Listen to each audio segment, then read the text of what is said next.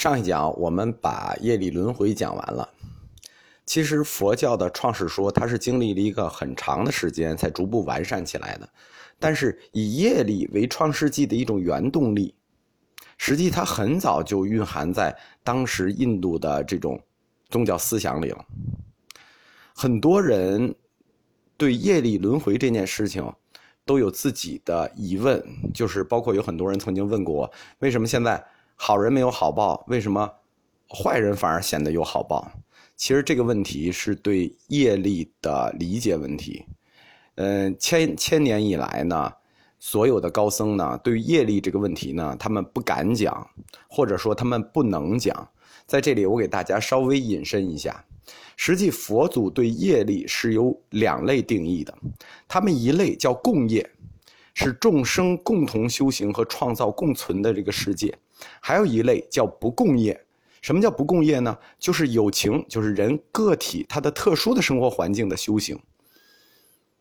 实际佛教本身是一个革命性的宗教，它提倡的是，如果我们要让这个世界更好的话，我们就要修行共业。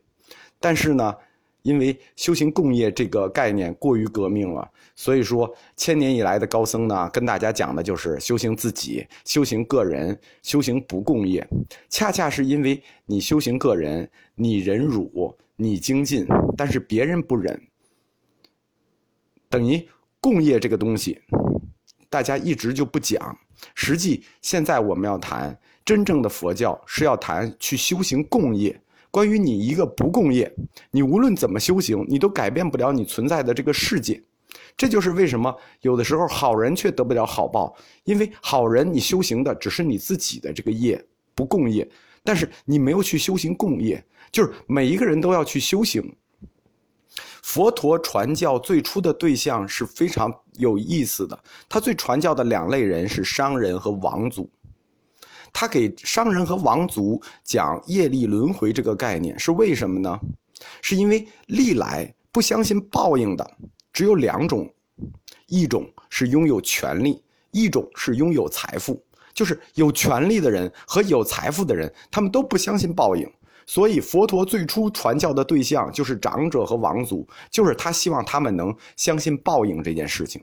如果他们不能相信，他们不修自己的业，那只有剩下所有的人去修共业，去消灭他们，这才是佛真正谈业力的精神。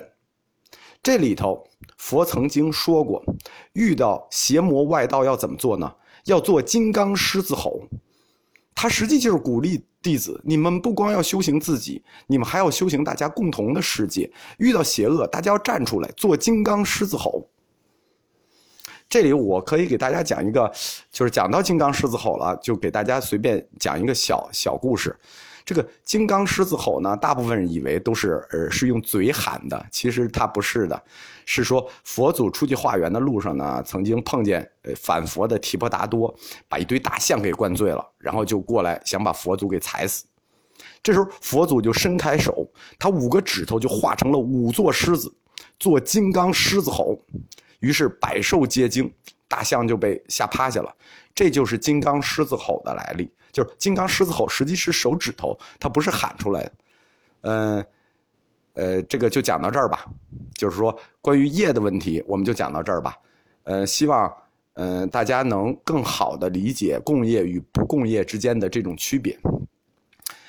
讲完苦地和极地之后，因为业力轮回，这也是极地的。讲完。苦地和极地之后，我们就要给大家讲佛教的出世间的最高理想，就是灭地。什么是灭地呢？就是涅槃。涅槃它也是个梵文的音译，就是译作灭度或者圆寂。关于涅槃这个词怎么理解呢？呃，我们汉语给它翻译作叫熄灭一切烦恼。在《杂阿含经》的第十八卷里头，关于涅槃，它是有一一一组定义的。这组定义叫什么呢？叫贪欲永尽，嗔恚永尽，愚痴永尽，一切烦恼永尽。一切烦恼永尽就是涅槃。但是从本质上讲，因为它还有一个意意义叫圆寂，就从本质上讲，它是一种身灰至灭的过程。就是它是一种死亡的状态。但是佛教在涅槃上是坚决反对把涅槃理解为死亡的，是绝对不可以的。因为按照教义，就是我们讲过十二因缘，死与生是联系起来的，死亡不过是友情通过一个轮回连接到另一个轮回阶位的变化，而涅槃的根本特点是要超越生死轮回。所以涅槃它只有否定的意义。就是说，它没有意义，它只有否定的意义。关于它的性质，它的自身，除了寂静这种规定性之外，别无内容。就是它除了寂静，不能做任何解释。佛经里也没做任何解释，只谈到一切烦恼永尽。所以，关于涅槃，你也只能自己去理解。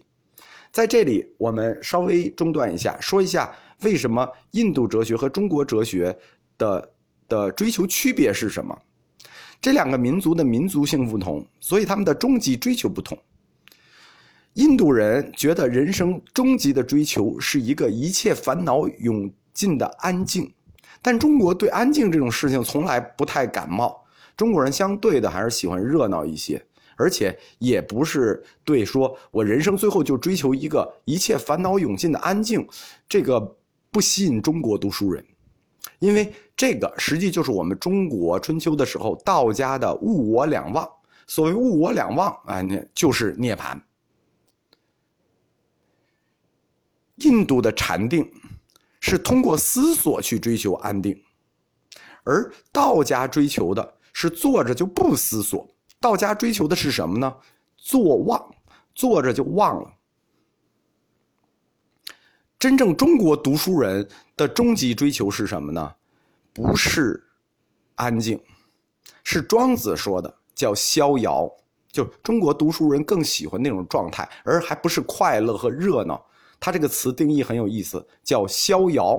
大家也只能自己理解逍遥一下这个词。关于涅槃之后是什么呢？它是分两个阶段的。